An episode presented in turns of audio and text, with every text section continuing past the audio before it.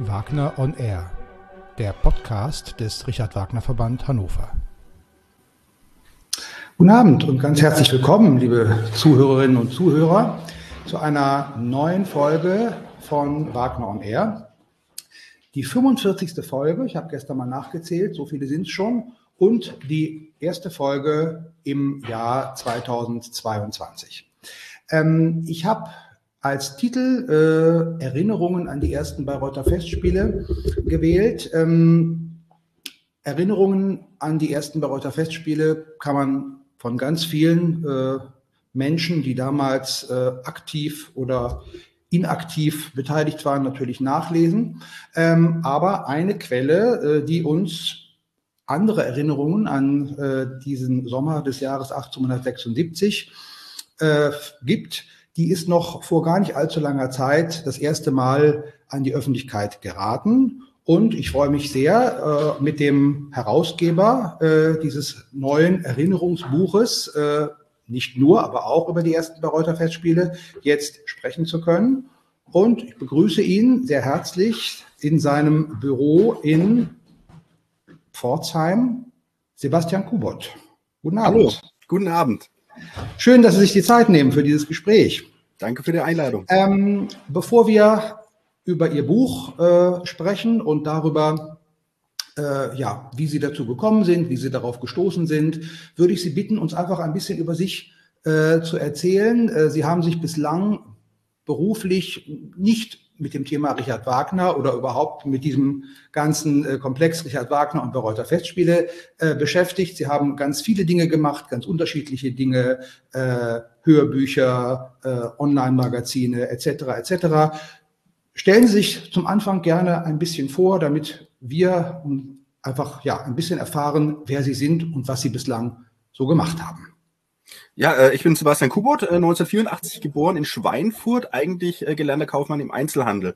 Aber ich habe so viele Interessen und will immer was tun, deswegen bin ich so ein Hans Dampf in allen Gassen, habe recht früh äh, Hörspiele produziert und geschrieben. Äh, so bayerische waren das, äh, die in München angesiedelt sind. Ich habe dann auch schon immer Kontakt ein bisschen zu München gehabt und einen Bezug zu München. Bin dann 2006 nach München gezogen äh, und äh, habe angefangen, ich habe mich 2009 selbstständig gemacht äh, und da habe ich dann angefangen mit äh, historischen Dokumenten zu handeln. Also ich kaufe Papiernachlässe auf und äh, verkaufe die einzeln wieder weiter, habe ein äh, Antiquariat, aber verkaufe auch bei eBay zum Beispiel. Mhm. Und da ist mir unter anderem auch das Manuskript in die Hände gefallen, um, den's, um das es heute geht. Das äh, beantwortet gleich schon meine oder eine meiner nächsten Fragen. Ähm, also lassen wir die Katze aus dem Sack. Äh, Sie haben die äh, Lebenserinnerungen von Fritz Brandt äh, in Buchform herausgegeben und auch äh, kommentiert. Wer war Fritz Brandt? Fritz Brandt war, Sie können gleich noch äh, viel, viel mehr dazu erzählen, war äh, ein Bühnentechniker, äh, der ursprünglich aus Darmstadt stammte und dann im Lauf seines Lebens nach München gekommen ist und äh, dort eben auch in Kontakt mit Ludwig II. kam und äh, ja, Fritz Brandt äh, hat ähm, an einigen entscheidenden Stellen eben auch äh, mit der Aufführungsgeschichte der Werke Richard Wagners äh, zu tun. Die äh, Uraufführungen von Rheingold und Walküre fanden ja gegen Wagners Willen äh, 1869 und 70 im Nationaltheater in München äh, mhm. statt. Äh, an der technischen Realisierung äh, dieser beiden Uraufführungen war Fritz Brandt beteiligt, denn aber auch 1876 äh, bei den ersten Bayreuther Festspielen. Gut, darüber können wir gleich noch äh, viel mehr äh, sprechen. Ähm, ja, Sie haben es gerade schon gesagt, äh, Sie haben äh, dieses äh, Manuskript äh, bei eBay entdeckt. Also das war so gesehen ein Zufallsfund. In dem Fall nicht bei eBay. Also ich habe äh, Kontakte zu. Äh, ah, okay. Dann habe ich, hab ich Sie falsch verstanden. genau. Nee, ich, ich verkaufe bei eBay. Ich kaufe auch manche Sachen bei ah, eBay ein. Aber eBay ist halt eine Handelsplattform, wo man ganz gut äh, Leute erreicht, die bestimmte Dinge suchen. Ähm, und in dem Fall, ich habe äh, Kontakte zu äh, Leuten, die Haus. Äh, Haushaltsauflösungen machen oder Sammlungen aufkaufen und wieder weiterverkaufen.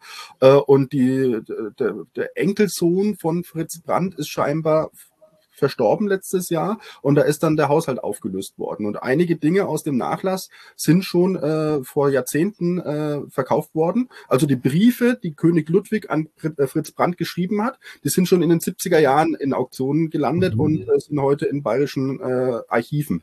Ähm, die Lebenserinnerungen blieben aber immer in Familienbesitz.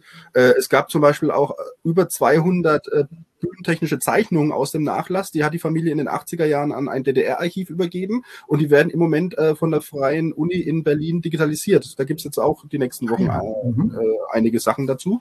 Äh, ja, und aus, aus diesem Nachlass, da habe ich äh, dann diese äh, Lebenserinnerung bekommen, ohne zu wissen, was es ist. Also ich habe einfach mhm. gedacht, das ist ein Theatermann gewesen, mhm. äh, habe dann das alles hier gehabt, habe ein bisschen drüber äh, geschaut und habe dann irgendwas mit König schon gelesen und habe gedacht, oh, das könnte interessant sein. Und als ich dann ein bisschen äh, tiefer reingeblickt habe, war ich dann ganz erstaunt, dass es da persönliche Bege Begegnungen mit Richard Wagner gab und dann eben der König Ludwig auch öfter äh, vorkommt in dem Manuskript. Ja. Ähm, ganz kurz, äh, ordnen wir es nochmal äh, zeitlich ein. Also Fritz Brandt äh, stammt aus dem Jahr 1800 46 äh, und ist äh, Anfang, Mitte der 1920er Jahre äh, gestorben. Das genaue Jahr habe ich jetzt nicht im Kopf, aber das müsste ungefähr hinkommen. Ne? 1927. Ähm, 27, gut. Mhm. Ähm, und ähm, er hat diese Erinnerungen, die Sie jetzt vor kurzem erst, äh, ja, in, äh, oder an die Sie erst vor kurzem gekommen sind, ähm, er hat die äh, ein paar Jahre vor seinem Tod, also Anfang der 1920er Jahre, äh, aufgeschrieben, aber äh, er blickt darin ja nicht auf sein ganzes Leben zurück, sondern konzentriert sich auf tatsächlich auf genau das oder bis auf die Zeit bis zu dem Jahr äh, der ersten Bayreuther Festspiele, also auf die Zeit bis 1876. Äh, und dann hat es eben noch äh, ja, gut 100 Jahre gedauert, äh, mhm. bis eben diese Erinnerungen äh, den die Familie verlassen haben und jetzt äh, an die Öffentlichkeit gekommen sind. Genau. Gut. Ähm, sprechen wir erstmal über die Person Fritz Brandt. Also was äh, ist wichtig über ihn zu wissen, über seine berufliche äh, Laufbahn? Was macht ihn, was zeichnet ihn aus? Was war besonders äh, an seinem Leben, an seinem mhm. beruflichen Leben? Also in der Nachbetrachtung ist es besonders, dass er ein bisschen untergeht, weil er hat einen großen Bruder gehabt, einen Halbbruder, der Karl Brandt, und der wird immer wieder genannt, gerade wenn es um die äh, Richard Wagner Opern geht. Und bei den äh, Opernpremieren in München 1869 und 70 äh, war auch der Leiter der Karl Brandt aber der Fritz Brandt hat, wenn man äh, seine Lebenserinnerungen durchliest, äh, im Grunde das meiste gemacht und äh, getan. Und der Karl Brandt war halt einfach der Name, der drüber stand. Und er hat dann äh, delegiert an seinem, an seinen Bruder, weil er wusste, der kann das alles. Und er hat halt schon in sehr frühen Jahren sehr viel äh, leisten können, weil er äh, früh von der Schule äh, gehen musste. Sein Vater hat ihn runtergenommen. Sein Vater war Tapezierer äh, und Sattler in Darmstadt und hat dort eben am Hoftheater dann schon ähm, äh, Requisiten gemacht und äh, die Bühne gestaltet. Und so sind seine Söhne, unter anderem der große Bruder Karl Brandt und auch der Fritz Brandt, äh, äh, in diesen Bereich der Bühnentechnik gekommen. Und der, äh, Fritz, äh, der Karl Brandt war sogar am Polytechnikum in Darmstadt. Äh, der Fritz Brandt laut Literatur auch, aber er war es nicht. Also äh, mhm. in seinen Lebenserinnerungen äh, kommt es nicht vor. Es passt auch nicht zum zeitlichen Ablauf. Und ich habe dort auch mal angefragt, die haben auch den Fritz Brandt nicht in ihrem Archiv. Und er hat wirklich alles äh, selbst vor Ort gelernt sozusagen, weil er eben schon als Kind und Minderjähriger dann äh, an den Bühnen helfen musste. Einerseits sein Vater, andererseits sein Bruder. Und die großen äh, Dinge, die man äh, benennen kann, bis 1876 sind eben die äh, Opernpremieren äh, von Rheingold und Walküre und äh, das Pfauenwagenprojekt von König Ludwig. Da werden wir wahrscheinlich gleich auch noch ein bisschen. Ja, unbedingt. Bei den Bayreuther Festspielen hat er seinem Bruder dann geholfen. Da war er gar nicht so federführend, aber es war halt total chaotisch und äh, es ist scheinbar schwer gewesen, damals gute Leute zu finden, was die Bühnentechnik mhm. angeht. Und da hat sein Bruder ihn immer wieder mit äh, zu sich genommen, wenn er Hilfe gebraucht hat. Ja. Und seit nach 1876, da habe ich recherchiert, da kann man nicht viel rauskriegen. Er hat viel gemacht, also da hat in, in, äh, in Asien und auch in London äh, Bühnen dann hergerichtet im Laufe der Jahrzehnte äh, und war ab 76 bis äh, bis äh, kurz nach dem äh, Ersten Weltkrieg in Berlin tätig und hat da auch Patente angemeldet, hat viel gemacht, aber es sind nur so ein paar Einzelheiten, Nuancen, die man findet, wenn man nach ihm sucht. Ja. Äh, ich kann mir vorstellen, dass er geplant hatte, seine kompletten Lebenserinnerungen niederzuschreiben und er einfach nicht fertig wurde, weil es wird äh, nur einmal ein Jahr genannt in den Lebenserinnerungen und da äh, nennt er das Jahr 1925. Und 1927 ist er dann eben gestorben. Also es war schon kurz bevor er dann gestorben ist. Ja, und da hat er ja. so viele Projekte noch gehabt. Er wollte auch ein äh, historisches Buch über die Bühnentechnik äh, schreiben. Dazu kam er zum Beispiel auch nicht mehr. Mhm. Ich kann mir schon vorstellen, dass er ja auch seine ganzen Lebenserinnerungen eigentlich niederschreiben wollte. Ja, ja, das war tatsächlich eine Frage, die mir gerade durch den Kopf äh, schoss. Ein Leben, was ja offensichtlich doch äh, äh, sehr reichhaltig war und äh, auch sich an sehr unterschiedlichen Orten äh, abgespielt hat. Äh, und beendet seine Lebenserinnerungen, die Niederschrift seiner Lebenserinnerungen in dem Jahr, äh, in dem er 30 wurde, äh, hat natürlich auch erst mit einer vermutlich äh, mit einer großen äh, zeitlichen Distanz angefangen, diese äh, Lebenserinnerungen tatsächlich aufzuschreiben. Gibt es in dem Manuskript, was Sie gefunden haben, irgendeinen Hinweis darauf, wann er damit angefangen hat? Leider nicht. Also es gibt zwei äh, zeitliche Hinweise. Einmal nennt er das Jahr 1925 und am Ende nach den Bayreuther Festspielen äh, äh, schreibt er darüber, äh, wo die Grenzen äh, der Bühnentechnik sind. Also dass mhm. man auf einer Bühne nicht alles darstellen kann und da sind gerade die Wagner-Opern äh, eine ne harte Nummer, sage ich mhm. mal. Und da hat er dann mhm. äh, die Möglichkeiten mit dem Kino verglichen, was er in den 20er Jahren dann das Thema war, Fritz Lang, Metropolis und so, da waren ja dann ganz andere äh, Möglichkeiten vorhanden, äh, fantastische Sachen darzustellen. Und das ist auf der Bühne dann eben nicht so möglich. Das sind die einzigen zwei Eckpunkte. Deswegen weiß ich auch nicht, wann das angefangen hat. Es kann ja auch sein, dass er schon viel früher begonnen hat. Ja. Das heißt, es gibt auch keine Hinweise darauf, ob er im Laufe der äh, Jahre, Jahrzehnte vielleicht schon mal äh, so eine Art Notizen angefertigt hat. Äh, denn meine, es liegt ja doch viel Zeit dazwischen. Äh, wenn jemand in den 20er Jahren äh, anfängt, äh, seine Lebenserinnerungen an eine Zeit aufzuschreiben, mhm. die 50 Jahre zuvor endet, dann muss man sich ja auch einfach die Frage stellen, ähm, wie gut konnte er sich tatsächlich noch an alles mhm. erinnern, ohne auf ein Material, an Skizzen oder Notizen vielleicht zurückgreifen zu können. Ja, das ist genau das Thema, was ich in äh, meinen Kapiteln äh, äh, thematisiert habe äh, im Buch. Äh, wie wie äh, authentisch sind eben Erinnerungen und ob was er aufgeschrieben hat, weiß man nicht. Es gibt Hinweise, dass er nichts aufgeschrieben hat. Und mhm. die Lebenserinnerungen, die ich hier veröffentlicht habe, gehen ja bis 1876. Es gibt da noch einen Bericht, den er geschrieben hat, der mir leider nicht vorliegt. Der ist in andere Hände gegangen von 1883. Da hat er nochmal den König Ludwig besucht. Mhm. Äh, da ist der Kontakt nochmal neu aufgeblüht. Ähm, meine Vermutung ist, es hängt damit zusammen, weil er in äh, dem Jahr davor mit äh, Lichttechnik äh, gearbeitet hat und das mhm. auf die Bühne bringen wollte. Also er war ja einer der, oder der erste in Deutschland, der mit, äh, äh mit künstlichem Licht an Theatern gearbeitet hat.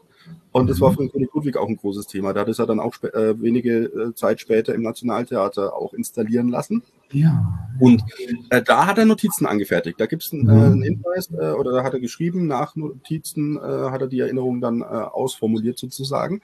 Äh, mhm. Vorher gibt es keinen Hinweis, eher, dass er keine Notizen hatte. Und es gibt auch Dinge im Buch die, oder in seinem Manuskript, die nicht ganz stimmen können. Also er ist ja in Triebschen 1869 gewesen, im April. Und da erwähnt er dann, dass ein Hausmädchen ein Kind durch den Garten trägt und dass es der Siegfried ist. Aber der ist zwei Monate später später erst geboren. Also es muss dann die größere Schwester gewesen sein, die zwei Jahre alt war, glaube ich, zu der Zeit. Und das sind so Kleinigkeiten. Es gibt eine größere Geschichte, äh, da bin ich am Diskutieren mit den Experten, ähm, wo er den König Ludwig das erste Mal äh, besucht auf Linderhof. Äh, 1869, da beschreibt er die Grotte und das Schloss, was eigentlich offiziell erst Anfang der 70er Jahre erbaut wurde. Mhm.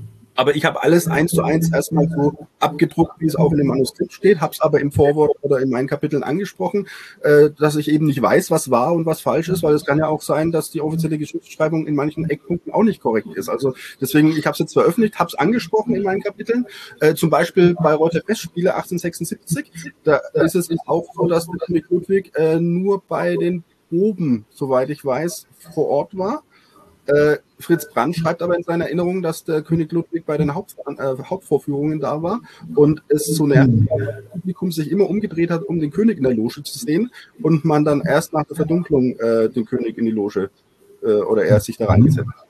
Und ich druck's halt so ab, wie es der Fritz Brandt geschrieben hat. Äh, wie es dann wirklich war, das müssen halt die Experten dann äh, sozusagen. Ja, ja. Aber ich schreibe auch, dass der Fritz Brandt sich natürlich äh, geirrt haben kann bei manchen Punkten. Wenn man nach 50, 60 Jahren die Erinnerungen aufschreibt, dann muss nicht immer alles stimmen. Das ist wahr, ja. Ähm, also, wir wollen jetzt nicht oder müssen jetzt nicht äh, das, das Leben in jedem kleinen Schritt äh, nacherzählen, aber äh, vielleicht noch äh, in, in aller Kürze, äh, wie ist äh, Fritz Brandt denn äh, genau äh, ans Nationaltheater äh, in München gekommen und da ja auch in Kontakt mit König Ludwig?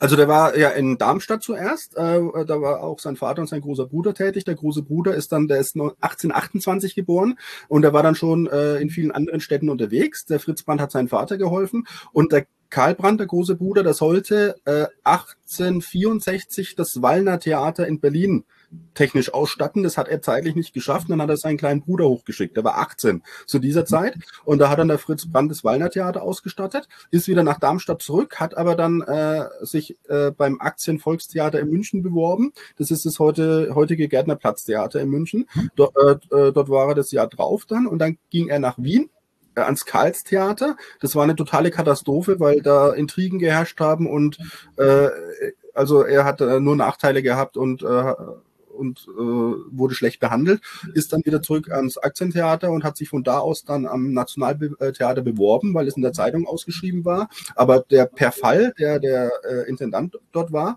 äh, dem ist, äh, also der war im Aktientheater vorher schon und dem ist äh, der Fritz Brandt ist ihm dann schon positiv aus, aufgefallen. Aber die äh, Initiative kam von Fritz Brandt, dass er sich selbst beworben hat. Da steht auch in der Literatur, dass der König Ludwig den Fritz Brandt ans Nationaltheater geholt hat, was laut in Erinnerung vom Fritz Brandt dann nicht stimmt. Er hat sich selbst beworben.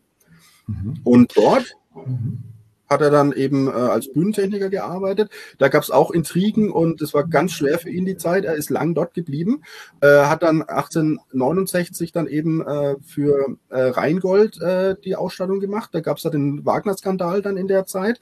Äh, und, in, und nach diesem Skandal ist sein Bruder eingesetzt worden, damit er das sozusagen managt, würde man heute sagen. Aber der Fritz Brandt hat sich dann um äh, das meiste gekümmert. Und im Rahmen dessen ist dann der König Ludwig wohl auf den Fritz Brandt aufmerksam geworden und hat ihn dann zu sich nach Linderhof eingeladen. Und irgendwas muss Ludwig II. an Fritz Brandt ja ganz besonders gefallen haben, denn er hat ihn äh, um die Realisierung eines ähm, sehr speziellen Projektes äh, gebeten, nämlich für ihn einen Pfauenwagen zu konstruieren, mit dem er dann äh, ja sozusagen seine Schlösser schwebend erreichen kann. Ähm, das, dieses Projekt ist natürlich niemals äh, äh, realisierbar äh, gewesen. Hm, was ja, können Sie äh, zu diesem, zu diesem, zu dieser Idee äh, sagen, was genau sich dahinter verbirgt oder was genau verbirgt sich dahinter und wie weit ist diese Idee in der Realisierung äh, vorangeschritten.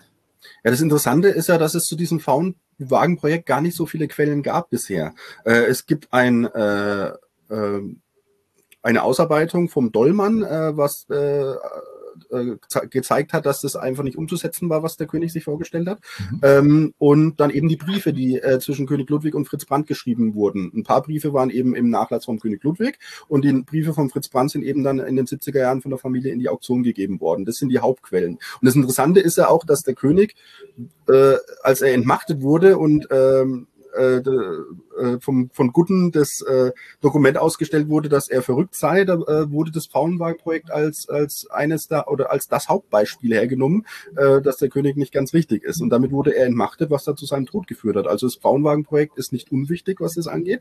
Und äh, der König äh, hatte halt vor, mit einem fliegenden Pfauenwagen äh, über den Alpsee zu seinen Schlössern hochzufliegen äh, und hat äh, den äh, Fritz Brandt beauftragt, das zu machen, aber ähm, ohne groß drüber zu reden, weil eben schon die Sorge da war, dass die Leute alle denken können, der König ist jetzt total verrückt geworden, wenn er solche Projekte angeht. Dabei war das eine Zeit, wo dann eben der deutsch-französische Krieg dann auch langsam losging, wo es andere politische Probleme gab. Und deswegen sollte das alles ein bisschen im Verdeckten stattfinden. Und das Interessante ist, es war auch nie bekannt, wie der König auf diesen Pfauenwagen kam. Im Manuskript weiß man jetzt, dass es in der Oper Oberon äh, einen Pfauenwagen gab, den der Fritz Brandt äh, technisch äh, hergerichtet hat. Und da gibt es sogar eine äh, Szene, die der Fritz Brandt äh, beschreibt, äh, wie der König Ludwig diesen Pfauenwagen dann ausprobieren wollte. Das kann ich ja gleich vielleicht mal als äh, Textprobe vorlesen. Ja, äh, und, ja. und, das Interessante ist, als der auf Linderhof war, der Fritz Brandt, war der Pfauenwagen noch kein Thema, aber ich glaube, das war vom König Ludwig schon der Hauptgrund, warum er den Fritz Brandt überhaupt kontaktiert hat. Äh, ah, und er hat mhm. dann eine äh, Freundschaft mit ihm aufgebaut. Ähm, eine sehr enge Freundschaft. Er hat ihm auch das Du dann angeboten äh, und dann äh, hat er immer wieder nachgehakt, dass er eben diesen Pfauenwagen bauen soll. Nicht nur das, er hat auch für, äh, für den König den äh, neuen Wintergarten technisch ausgestattet. Die Beleuchtung mhm. hat er gemacht und der König wollte dann einen künstlichen Mond in dem Wintergarten haben und einen künstlichen Regenbogen, was der Fritz Brandt alles technisch dann herrichten sollte. Und es muss wirklich, also er schreibt es auch, feenhaft ausgesehen haben. Das muss wirklich fantastisch gewesen sein. Leider gibt es da von diesem Wintergarten heute äh, kaum noch Zeitzeugnisse. Deswegen ja. sind diese, Erinnerungen auch ganz interessant. Aber vielleicht lese ich mal die. die äh, gerne, ja, gerne. Weil dann schreibt der Fritz Brandt, am äh, sieb, oder über den 17. November 1869. Da schreibt er, nun wollte er den Pfauenwagen aus Oberon sehen. Derselbe wurde geholt und in die Drähte eingehakt. SM, also seine Majestät, habe gehört, dass Herr Vogel große Angst gehabt, in dem Wagen zu fliegen. Er wolle dies persönlich versuchen. Ich meldete dies dem Intendanten. SM betrachtete die Pfauen und den Wagen. Dann stiegen wir in den Wagen, ich ganz vorn an der Spitze, freistehend, hielt ich mich an den Drahtseilen und bat SM, sich ebenfalls an denselben zu halten. Dann ließ ich langsam hochfahren. SM sagt, bitte höher, höher. Und ich stellte meine Seele Gott anheim, denn es konnte zufällig ein Unglück geschehen. Und was würde aus uns, was könnte alle Welt dazu sagen und daraus folgern? So fuhren wir bis zur höchsten Höhe und dann herab, wieder zur Bühne. Ein Stein fiel mir vom Herzen, als SM wieder glücklich auf der Bühne stand. Und das zeigt eben, dass der König durch die Oper Oberon höchstwahrscheinlich erst auf die Idee kam, diesen Pfauenwagen haben zu wollen.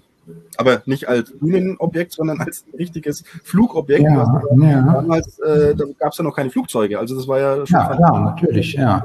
Und der Fritz Brandt, äh, der hat schnell gemerkt, es ist so nicht zu machen, hatte dann die Idee, diesen Pfauenwagen an einen Ballon zu spannen und mit Drahtseilen äh, über diesen See bis zum Berg hoch äh, zu lassen. Und dieser Dollmann, der dieses Gutachten dann gemacht hat, hat gesagt, dass das Drahtseil es nicht aushält, das reißt irgendwann. Und das äh, ist einfach nicht umzusetzen. Dann war der König ganz enttäuscht und hat seine ganze Fantasie und Kraft in diesen neuen Wintergarten gelegt. Und da sollte dann der Fritz Brandt ganz viele Dinge umsetzen für ihn. Äh, das heißt aber auch, Fritz Brandt hat sich erstmal auf diesen, ja, in gewisser Weise ja sehr kühnen Plan eingelassen, äh, ein, ein, im Grunde ein, ein Fluggerät äh, konstruieren zu wollen, um äh, dem König äh, diesen Wunsch zu erfüllen. Gibt es in dem Manuskript ähm, irgendeinen Hinweis darauf, dass auch Fritz Brandt vielleicht schon ein bisschen in die Richtung gedacht hat, dass der König ein wenig verrückt ist, was diesen Plan angeht? Oder fand er das eigentlich gut und war vor allem von dem Wunsch äh, angetrieben, diesen Plan wirklich in die Tat umzusetzen?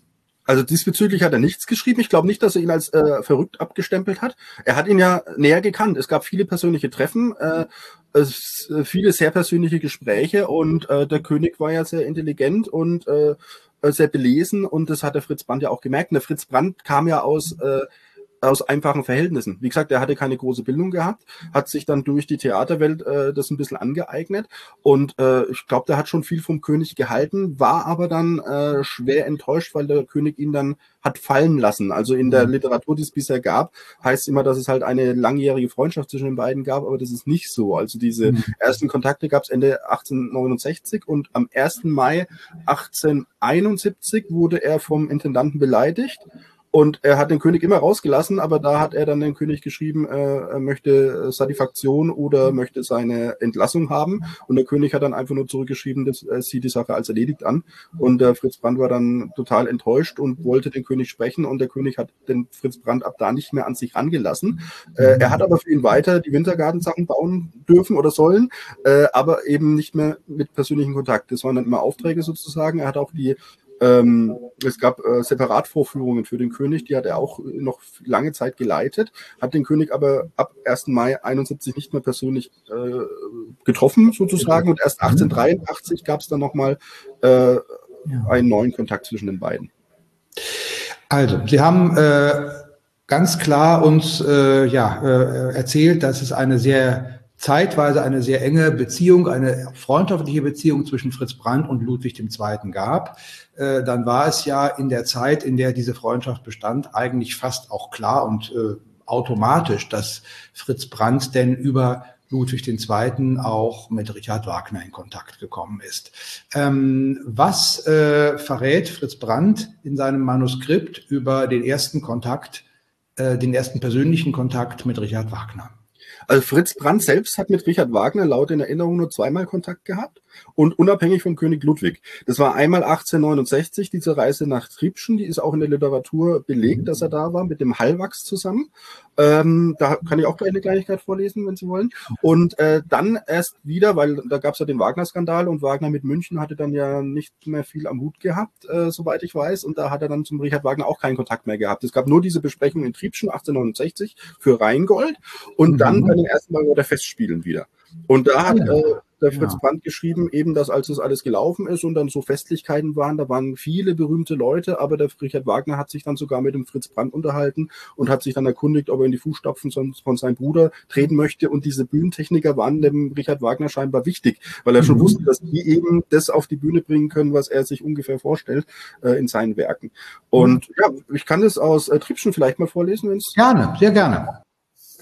Es ist recht viel, aber ich äh, schau mal äh, den interessanten Aspekt. Also er beschreibt, dass er eben im April 1869 mit dem Hallwachs nach äh, Triebschen gefahren ist. Und da haben sie über eine Lösung der Schwimmfrage gesprochen. Also in dem Manuskript sind ganz viele so technische Details. Also wer sich mit Oper auskennt, ich bin ja eher Laie, äh, was das angeht. Äh, für, äh, da gibt's glaube ich, ganz viele äh, Nuancen zu entdecken. Und dann äh, beschreibt er, ähm, oh, wo fange ich denn mal an? Wagner war sehr befriedigt, wie es mir schien, über die schnelle Erledigung der Rücksprache. Zur Belohnung spendete er seinen letzten Krug Salvatorbier. Wir dankten und äh, wurden huldvollst verabschiedet. Das Grundstück bestand in zwei getrennten Häusern, dazwischen ein mittelgroßer Hof bzw. Garten. Ähm, und dann kommt die, äh, dieser Satz, um die Mittagszeit trug eine Kinderfrau ein Kind in der Sonne spazieren. Es war sein jüngst geborener Sohn Siegfried. Wie gesagt, das stimmt scheinbar, äh, oder es kann nicht stimmen. Ähm, Jetzt muss ich gerade mal schauen. Ah ja, das wollte ich noch vorlesen. Das war vorher noch. Äh, in Triebschen wurden wir sehr freundlich empfangen. Bei Besprechung spielte Wagner zu den betreffenden Stellen die zugehören, zugehörende Musik auf dem Klavier und zwar, wie mir schien, recht schlecht. Das finde ich auch einen interessanten Aspekt vom äh, Fritz Brandt.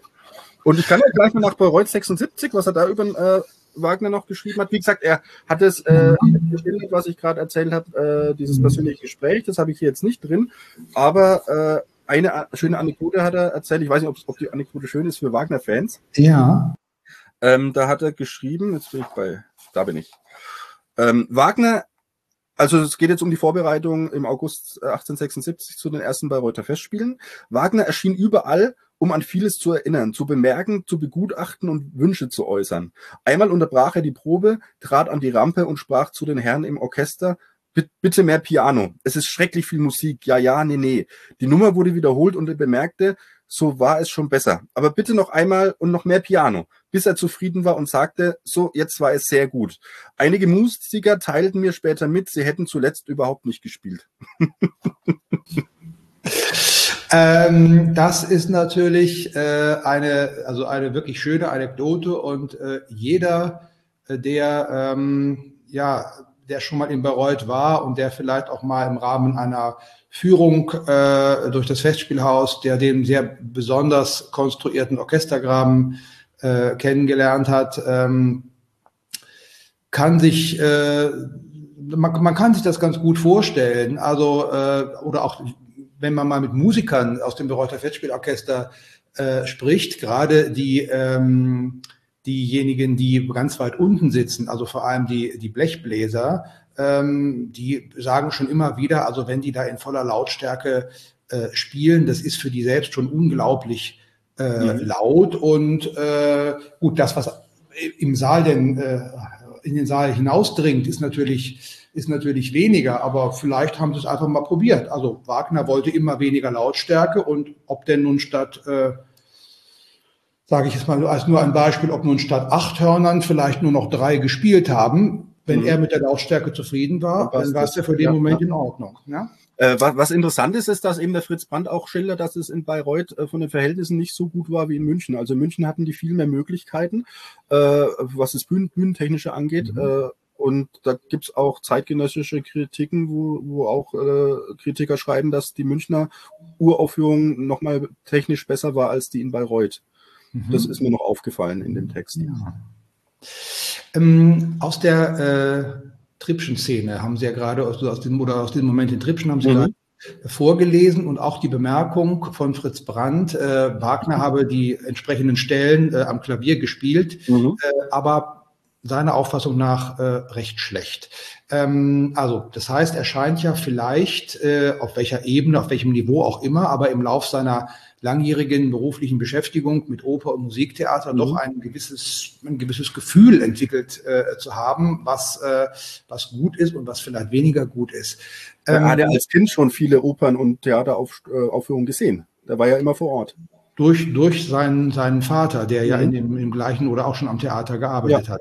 Ähm, gibt es in diesem Manuskript äh, irgendeinen Hinweis darauf, ähm, was Fritz Brandt über Richard Wagners Werke gedacht hat, ob die irgendwie eine besondere Bedeutung für ihn hatten oder äh, sagt er, gibt, sagt er irgendwas zu Wagners Musik? Also wir haben jetzt äh, äh, darüber gesprochen, dass es nur zwei persönliche Begegnungen gab, einmal mhm. eben da in, in der Schweiz, in Tribschen und dann nochmal äh, kurz äh, 76 in Bayreuth. Äh, aber ich meine, er hat sich ja äh, allein mit Rheingold und Wahlchöre für die Uraufführungsinszenierungen in München äh, mit diesen beiden, wenigstens mit diesen beiden Stücken, aber dann ja auch später für äh, 76 in Bayreuth eigentlich mit dem ganzen Ring sehr intensiv äh, mit den Werken beschäftigen müssen, denn es sind ja lange Werke und man muss ja auch äh, ja auf der Bühne einfach äh, da viel viele Spannungsbögen äh, erzeugen, damit dieser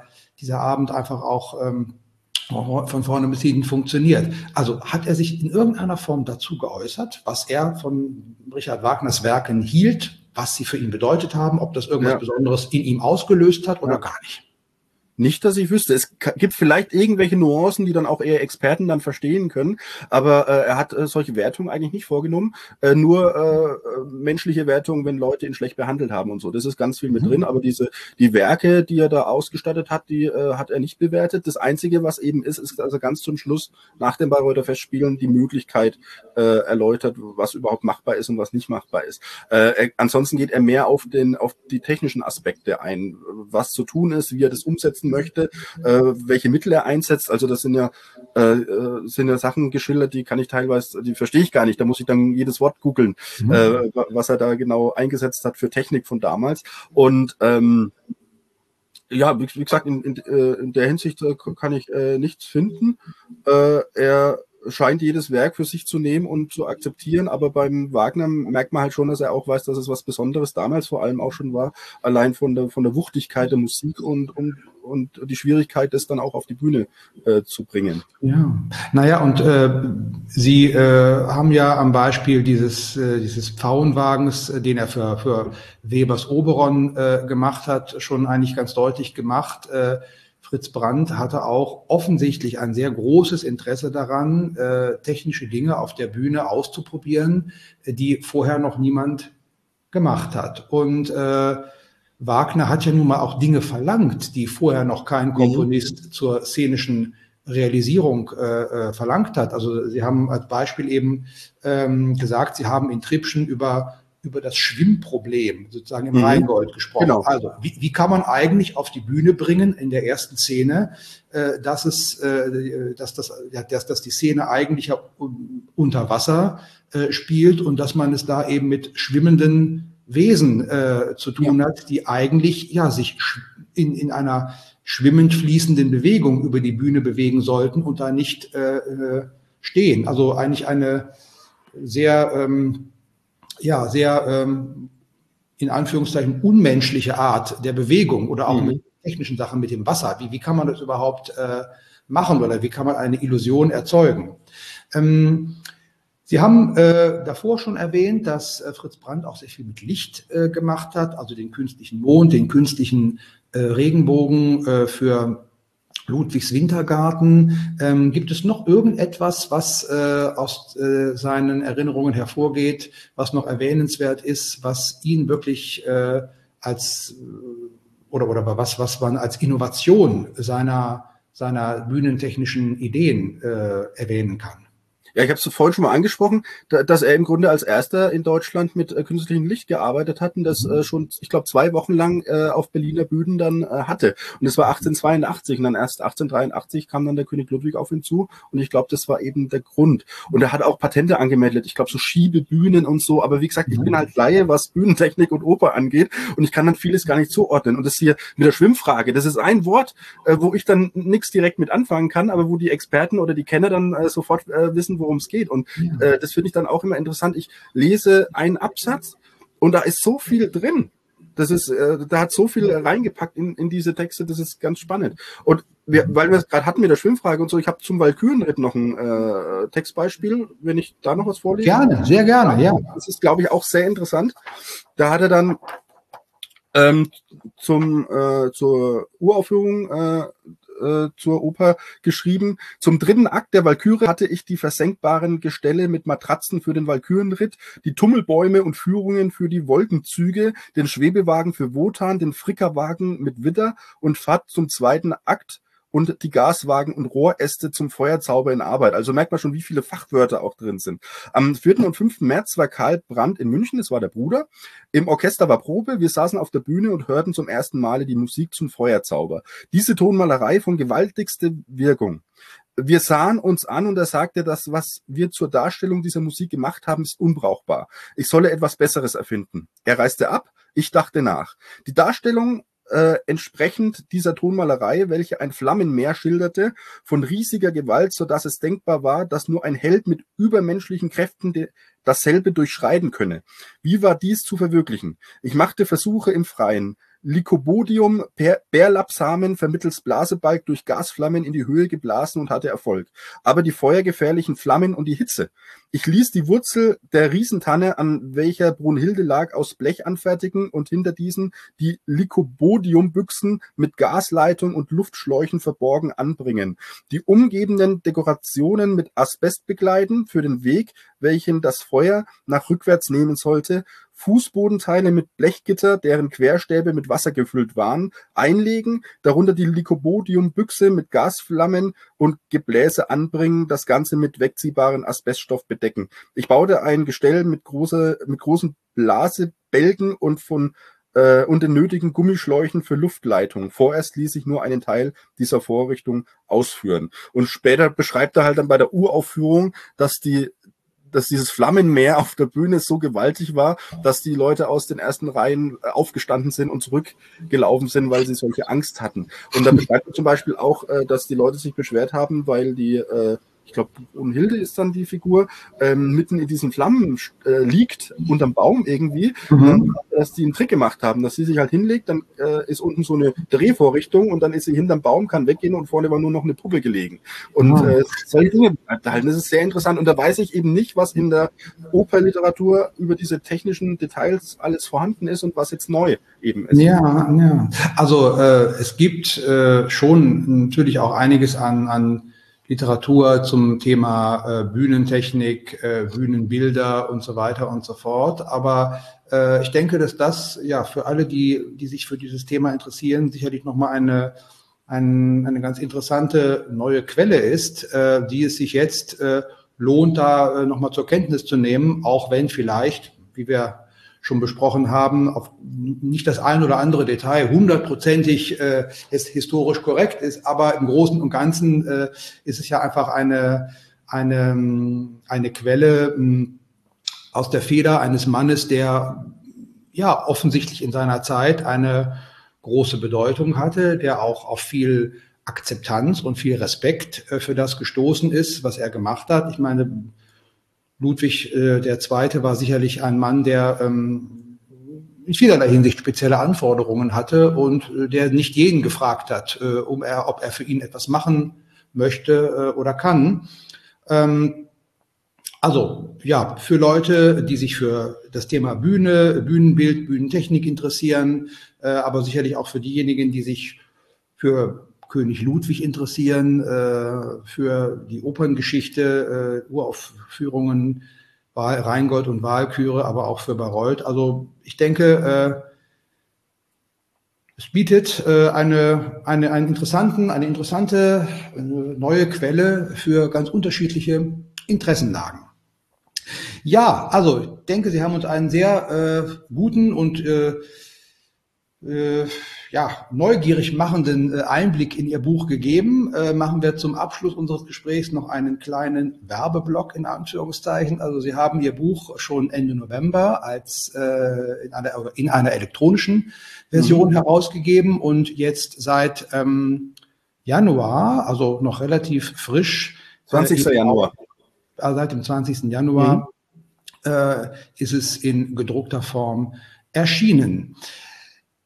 Ja, ich denke, wir können natürlich noch, könnte natürlich noch viel länger äh, über Ihr Buch sprechen, aber für heute machen wir an der Stelle einen Schlusspunkt. Wer mehr über Fritz Brandt, seine Begegnungen äh, mit Ludwig II. Äh, und äh, über das, was er als Bühnentechniker für das Musiktheater gemacht hat, wissen möchte, kann das alles in Ruhe in Ihrem Buch nachlesen. Dann bleibt mir nur, Ihnen noch einmal sehr herzlich für das wirklich interessante Gespräch äh, zu danken. Und ja, ich wünsche Ihrem Buch vor allem natürlich viele Leser. Herzlichen Dank. Ich bedanke mich auch. Vielen Dank für die Einladung und viel Spaß beim Lesen, wer sich dann dafür interessiert. Und äh, ja, äh, ich danke natürlich auch Ihnen, liebe Zuschauerinnen und Zuschauer, dass Sie auch heute wieder bei Wagner und er dabei waren und verabschiede mich bis zum nächsten Mal.